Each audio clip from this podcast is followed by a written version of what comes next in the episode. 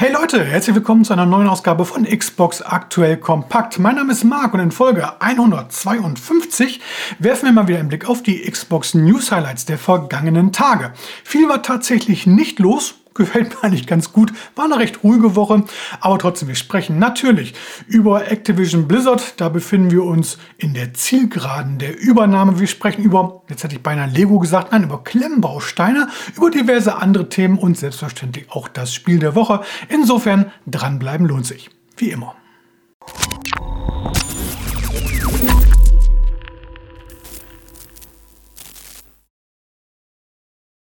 Ja, starten wir mit Activision Blizzard bzw. der geplanten Übernahme durch Microsoft. Da haben wir ja schon lange nicht mehr drüber gesprochen, oder? Heute auch nur ganz kurz, denn wir nähern uns der Deadline. Äh, sprich, am 18. Oktober wollen Microsoft und Activision Blizzard also spätestens am 18. Oktober, die Übernahme abgeschlossen haben. Vorausgesetzt, die britische Wettbewerbsbehörde CMA, die Competition and Markets Authority, spielt auch mit. Denn bei der CMA ist jetzt gestern eine Frist abgelaufen. Bis dahin konnte man Dokumente und Kommentare nochmal einreichen, die die Übernahme betreffen. Und nun will die CMA eben ein finales Urteil zur Genehmigung aussprechen. Man rechnet da nächste, Anfang nächste Woche mit.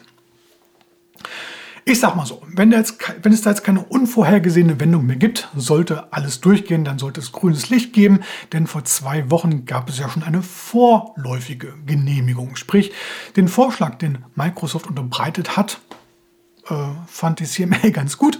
Äh, sprich, mit Abschluss der Fusion verkauft Microsoft die Game Streaming Rechte von Activision Blizzard Spielen an Ubisoft. Also geht hier nur um Game Streaming, nicht um die ganz normalen Spiele, so wie ihr sie kauft oder im Xbox Game Pass findet.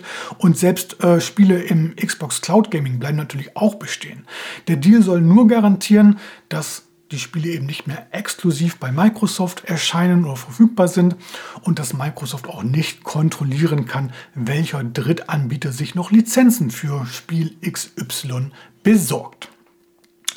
Jetzt äh, berichten nicht näher bekannte oder genannte Quellen, die angeblich mit Microsofts Plänen vertraut sind, dass Microsoft am 13. Oktober, also nächste Woche Freitag, die Übernahme dann verkünden will bzw. auch schon abschließen möchte. So ganz klar ist das jetzt noch nicht, also man darf mal gespannt sein.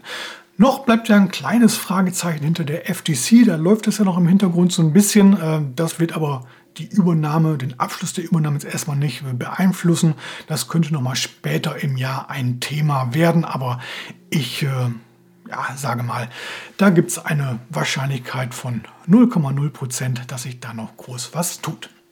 Wir werden sehen. Kommen wir zu Klemmbausteinen. Äh, Lego als ja, bekanntester Anbieter hat ja schon mal vorgelegt, die haben äh, mal den Atari oder die Atari 2600 aus Lego-Bausteinen angeboten oder auch das Nintendo Entertainment System. Und jetzt legt Mattel einen nach. Mit seiner Klemmbausteinmarke Mega, früher noch bekannt als Mega Blocks, äh, hat man jetzt, ja, vor ein paar Tagen schon, ich habe es total über sehen, nicht mitbekommen, wie auch immer. Äh, jetzt hat man das Mega Showcase Microsoft Xbox 360 Collector Building Set in den US-Handel gebracht und zwar exklusiv bei Target.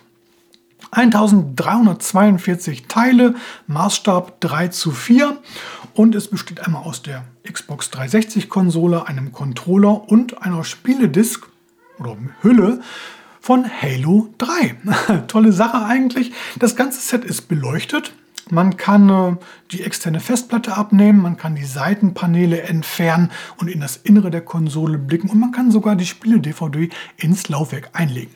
Toller Fanservice. Bleibt zu hoffen, dass das Ganze auch mal irgendwann offiziell nach Europa bekommt, denn äh, aktuell bleibt nur der überteuerte Import, denn die meisten Händler, die das Ganze hierzulande anbieten, die wollen da ordentlich dran mitverdienen. So, letzte Woche ist ja Phantom Liberty, die Erweiterung zu Cyberpunk 2077 erschienen, war hier auch schon Spiel der Woche und Kollege Wolfgang sieht es in seinem Testbericht, der jetzt online ist, Link gibt es unten in der Beschreibung. Ebenso. Äh, geniale Story. Grafisch noch einmal besser dank des neuen Updates. Äh, neuer Stadtteil, ein gutes Skillsystem 2.0, spannende Mission und so weiter und so fort. Was will man mehr? Ja, was will man mehr? Vielleicht noch die Cyberpunk 2077 Ultimate Edition. Die wurde jetzt nämlich bestätigt. Äh, das Ganze ist ein Komplettpaket, sprich es ist einmal das eigentliche Spiel enthalten und dann eben die Erweiterung Phantom Liberty und natürlich auch die ganzen bislang veröffentlichten Updates. Ein offizielles Release-Datum gibt es dazu allerdings noch nicht. Ja, was will man mehr? Teil 2? Natürlich, 5000 Abonnenten und da fehlen uns Stand heute noch genau 666. 666, The Number of the Beast. Wem sagt das was? Natürlich, das dritte Studioalbum von Iron Maiden 1982. Großartig. Wie auch immer, vielen Dank für eure Unterstützung. So, und dann kommen wir zum Xbox Game Pass. Da gibt es bis Mitte Oktober ein paar Änderungen, die schauen wir uns mal schnell eben gemeinsam an. Diese Woche gab es drei neue Spiele. Gotham Knights, The Lamplighters League, ein rundenbasiertes Strategiespiel, auf jeden Fall mal ausprobieren, soll wirklich sehr gelungen sein. Und Warhammer 40k Dark Tide. Nächste Woche folgen dann Forza Motorsport, also der offizielle Release. Diese Woche ist ja bereits der Early Access über die Premium Edition gestartet.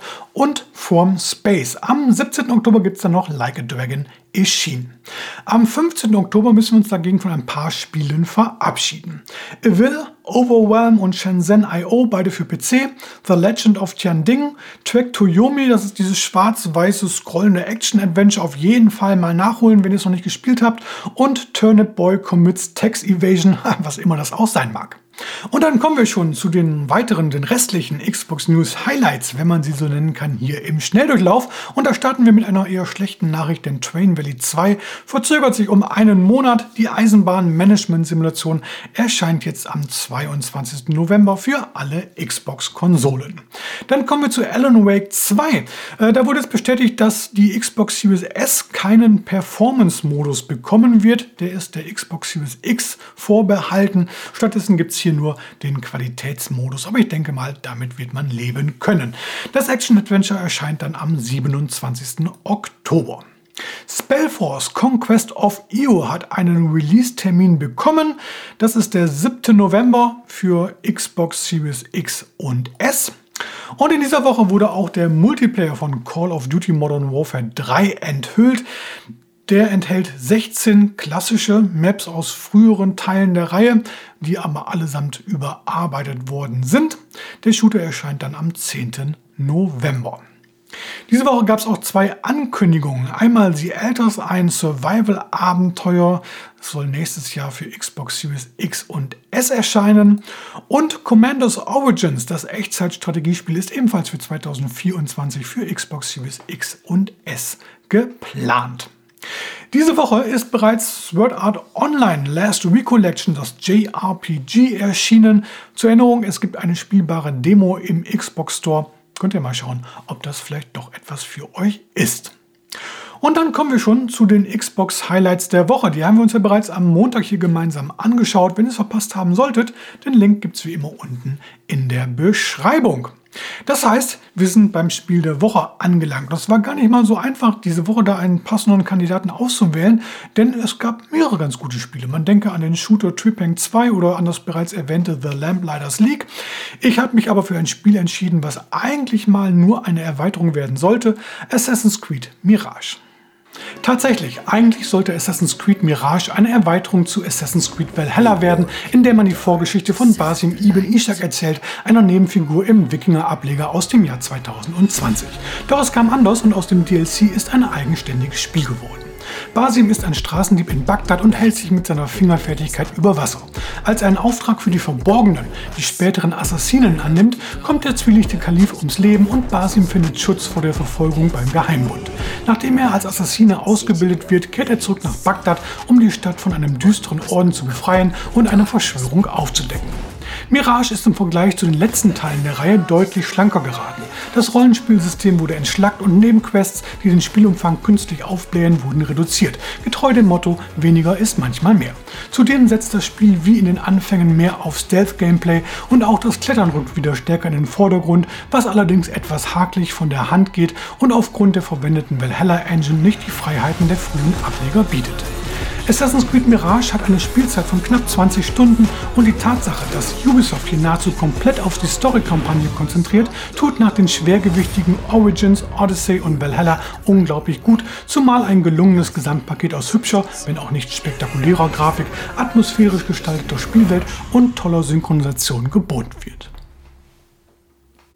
Assassin's Creed Mirage ist kein Vollpreisspiel, man bekommt das Ganze als Download und auch auf Disk bereits für unter 50 Euro. Insofern Assassin's Creed-Fans können da bedenkenlos zugreifen und alle Action-Fans dürfen mal einen Blick riskieren. Schaut doch einfach unser neues Let's Play dazu an. Ich habe es tatsächlich mal wieder geschafft, ein Video hochzuladen. Assassin's Creed die erste Stunde, den Link gibt es unten ebenfalls in der Beschreibung. Werfen wir zum Abschluss einen Blick auf die kommende Woche. Da tut sich in Spielen nicht ganz so viel, aber das, was kommt, könnte ganz gut werden. Natürlich einmal Forza Motorsport, der offizielle Release. Wir haben Haunted House, wir haben das Reboot Lords of the Fallen und noch so ein paar andere Titel. Im Detail schauen wir uns am Montag wieder in der neuen Wochenvorschau an. Ich würde mich freuen, wenn ihr dann wieder mit dabei seid. So, und damit verabschiedet sich Xbox aktuell kompakt Folge 152 in den wohlverdienten Feierabend. Wenn euch das Video oder der Podcast gefallen hat, dann lasst wie immer gerne ein Like und wenn noch nicht geschehen, ein Abo da. Wir sehen bzw. hören uns beim nächsten Mal wieder. Bis dann, macht's gut. Ciao.